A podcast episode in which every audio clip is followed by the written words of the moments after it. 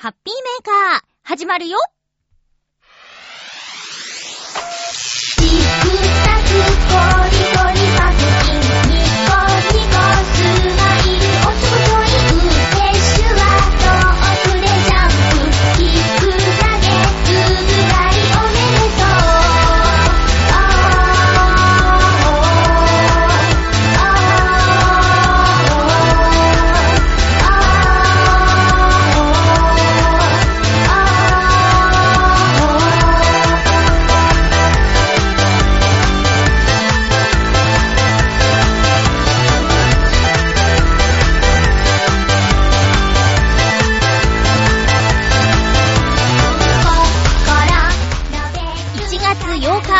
のハッピーメーカー。この番組は、ハッピーな時間を一緒に過ごしましょうというコンセプトのもと、ちょわへよ .com のサポートでお届けしております。今回が新年になって初のハッピーメーカー収録ということで、私にはなんだか新年一発目って感じなんですけど、実は元旦配信があったんですよね。聞いていただきましたか？今回は30分、よろしくお願いします。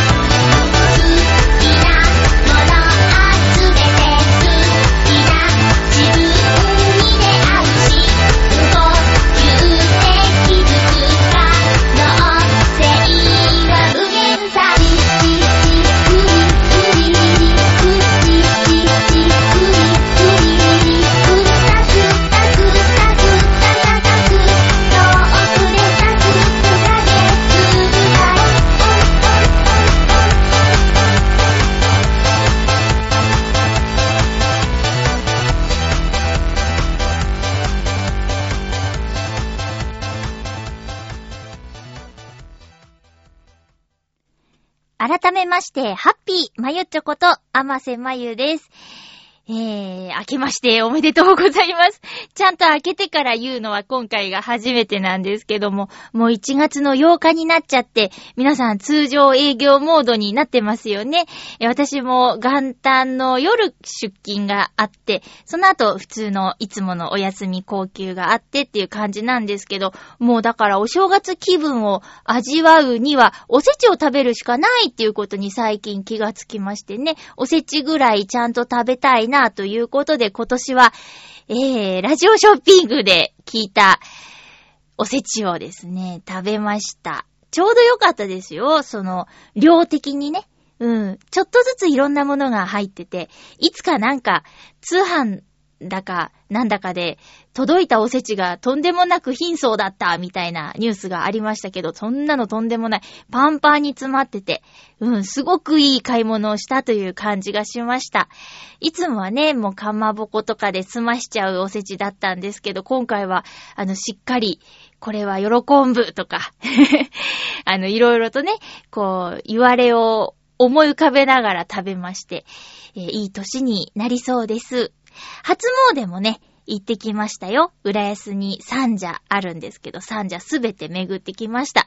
ウォーキングコースのように、そういう巡り方をする方も市内には結構いらっしゃるんでね。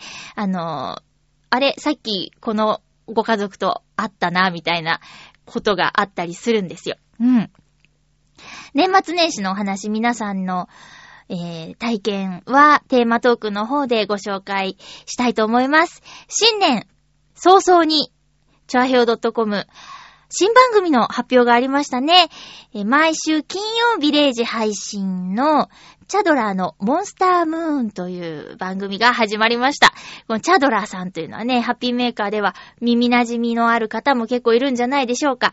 あのーもともとはね、ハピーメーカーにも投稿してくださってたリスナーさんでもあるんですけど、ものすごい行動力のある方で、えー、応援番組をやったり、その後自分の番組をやったり、チョアヘヨが開局の時にはですね、えー、聞き耳ずきんというタイトルで番組をしていたんですけれども、転勤という、結構あの、ね、お仕事上の都合で番組が終わってしまって、それからまた転勤からこちらのみんなの近くに戻ってきて、えーしばらくして番組をまたやりたいなということで、こう局のみんなもぜひというところで始まったという、このモンスタームーンなんですけどね、初回放送私も聞きましたよ。ブランクなんか全然感じなかったです。すごく流暢に話してて。うん。しかもなんか、トーク内容も、まあ、ね、今、あの、夢中になっているアイドルさんの話をこれからどんどんしていくってことだったんですけど、初回は糖質制限のダイエットについてのお話もあったので、ものすごく興味深く聞かせてもらいました。もうね、ググっちゃったもんね、糖質制限ダイエットについて、やり方とか、こういうことに気をつけましょうみたいなやつ見ながらね、聞きましたよ。で、成果が出てるっていうね、チャドザップすごいですね。えー興味のある方ぜひ番組聞いてみてください。金曜日の配信なんでね、よろしくお願いいたします。えーと、うーん、あ、クリスマスに、プレゼントに PS ビータっていうね、ゲームをもらったんですよ。ゲームの機械を。すごいでしょ？大奮発でしょ、これ。で、合わせてソフトで、塊魂のビータっていうやつと、マインクラフトもね、一緒にもらったんです。どうした？どうした？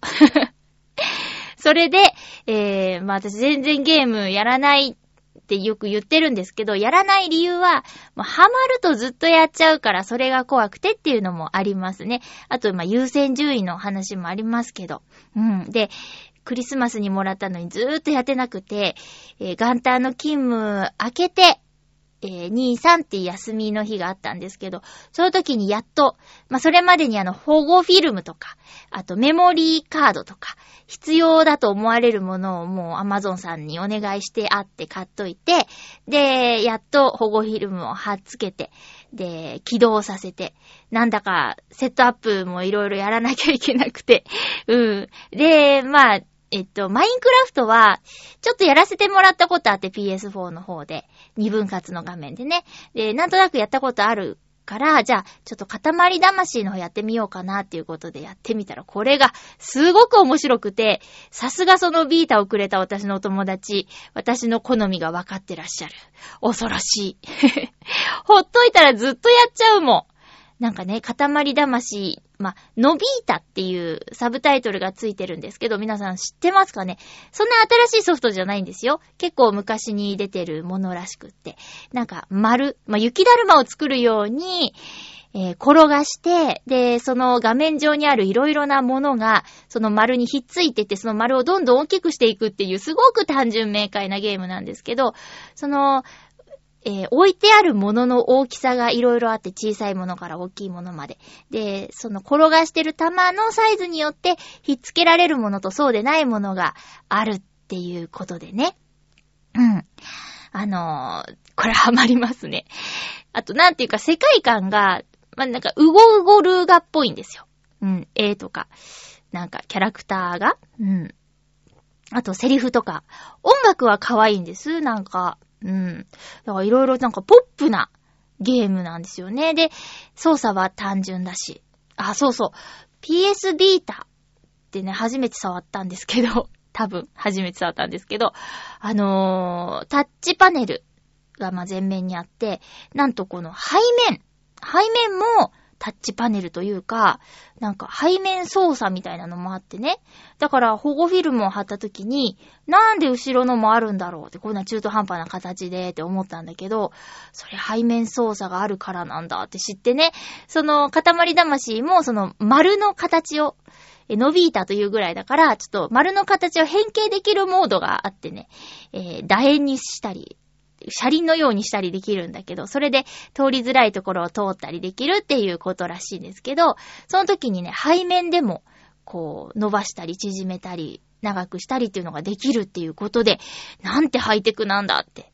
でね、やっぱり私はゲームにハマったらダメな人間で、寝る時間とかオーバーしちゃうんだよね。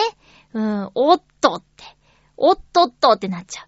でもそこが、塊魂は3分でどれくらいの大きさにしましょうみたいなミッションがあったり、時間で区切られてるからいいんですけどね、マインクラフトはやばいと思いますよ。もう特にそういうのないくて、ひたすら、私は何か作るっていうより、あの、掘りたいっていうね、願望が強いんでね、これがどうなることやら恐ろしいですね。皆さんもしビータで、あの、おすすめのゲームとかあったら教えてください。これやってるよ、面白いよ、みたいなのがあったら教えてください。よろしくお願いします。では、テーマのコーナーいきますね。ハッピートークテーマは、えー、年末年始、どう過ごしたま、ど、はは、どう過ごしましたかっていうことで、えー、お便りをいただいています。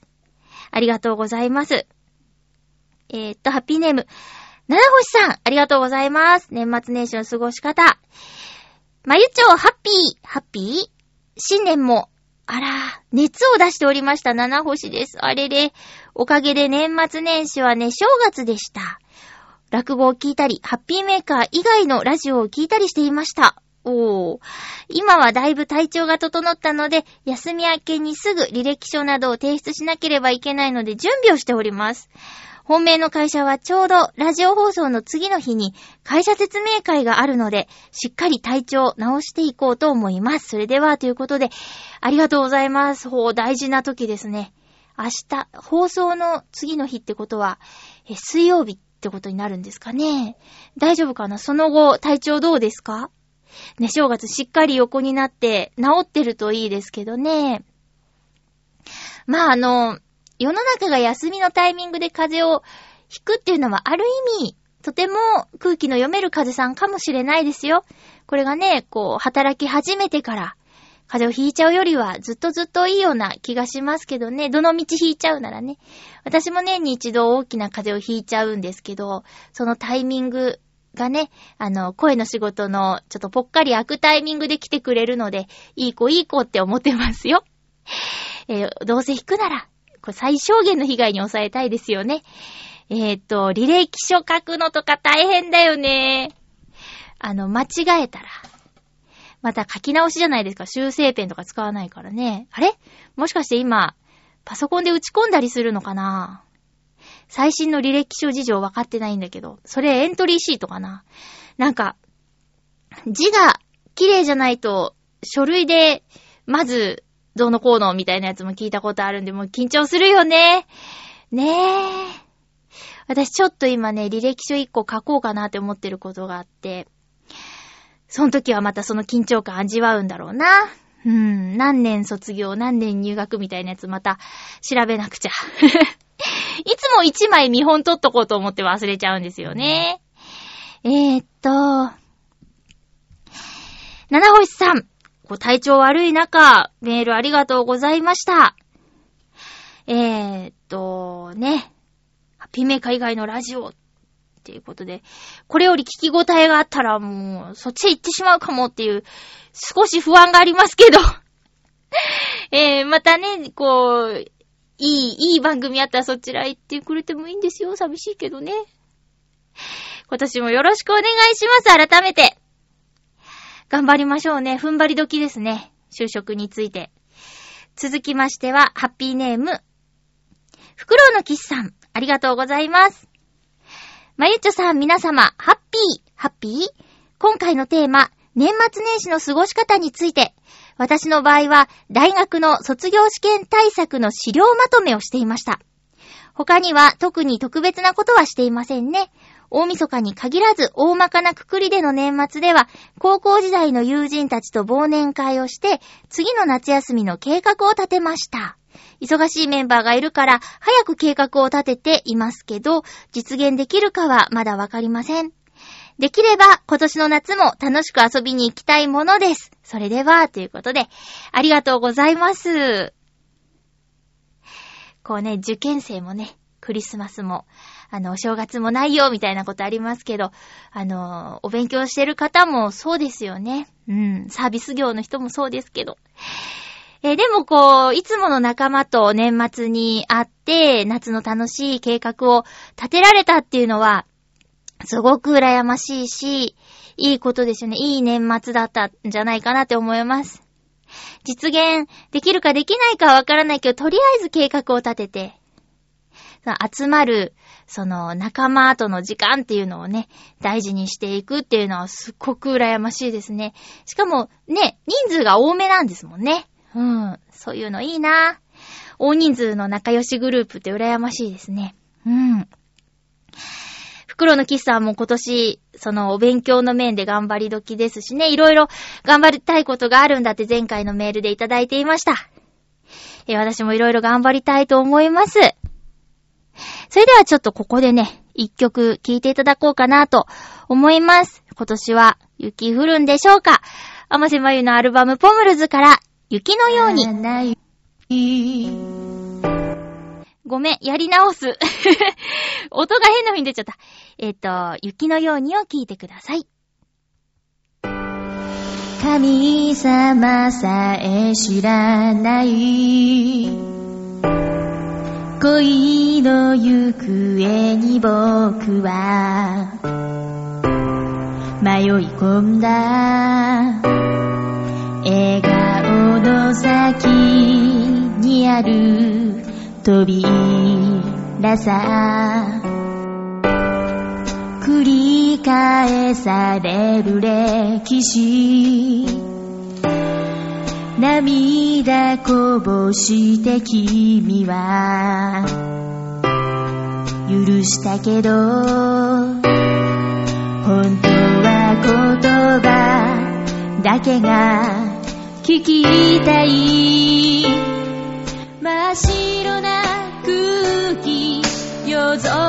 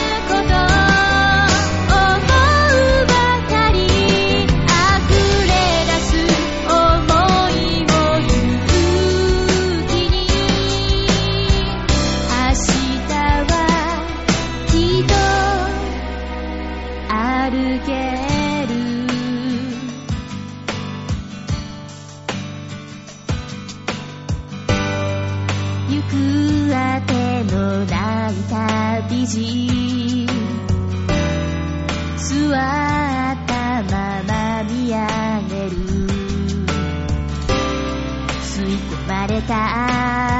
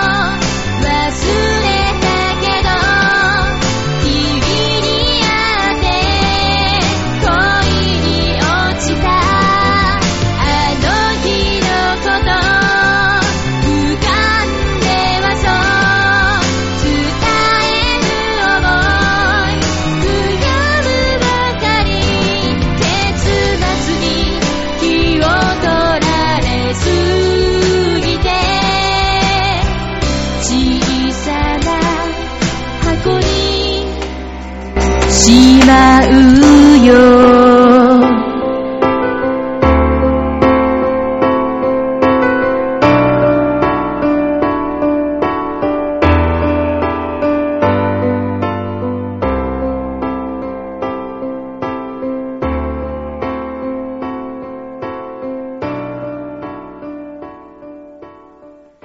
お送りしたのは、雪のようにでした。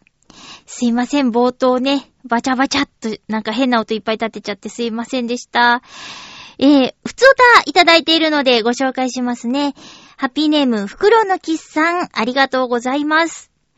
まゆちょさん、ハッピー、ハッピー前回の放送で指導教授が変わったため、卒業が半年伸びたというお話をした件について、通常、通信制の大学でも指導教授の変更で卒業時期が遅くなるなど、学生に不利益になるような扱いはされません。私の場合は、論文提出前に指導教授に意見を求めたところ、担当が変わった後に書かれた部分しか読んでいないと言われたので、論文全体について意見をしてほしいとお願いして、そのための時間を作るために自主的に論文提出を遅らせました。なのでもし通信制の大学で勉強しようと思っている方がいたら、学校側の都合による不利益変更で不利な扱いを受けることはないと伝えておきたいと思い、お便りさせていただきました。紛らわしいお話をしてしまい申し訳ないです。それでは、ということで、ご丁寧にありがとうございます。ちゃんとしてる方だな。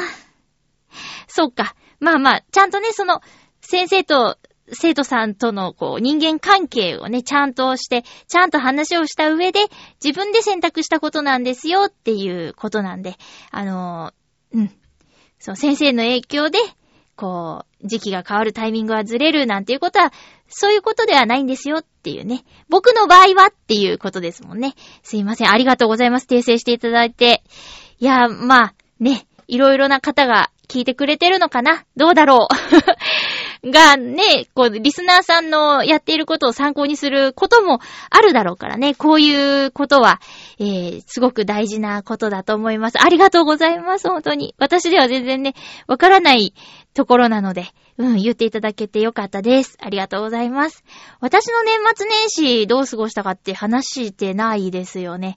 私はもう今年は大晦日は、こう、日本の大晦日っていう感じで 紅白を見て、家でゆっくり過ごしていました。でも、もうずっと何年も、舞浜のイクスピアリまでディズニーリゾートの花火を見に出かけていたんですよ。カウントダウンの瞬間。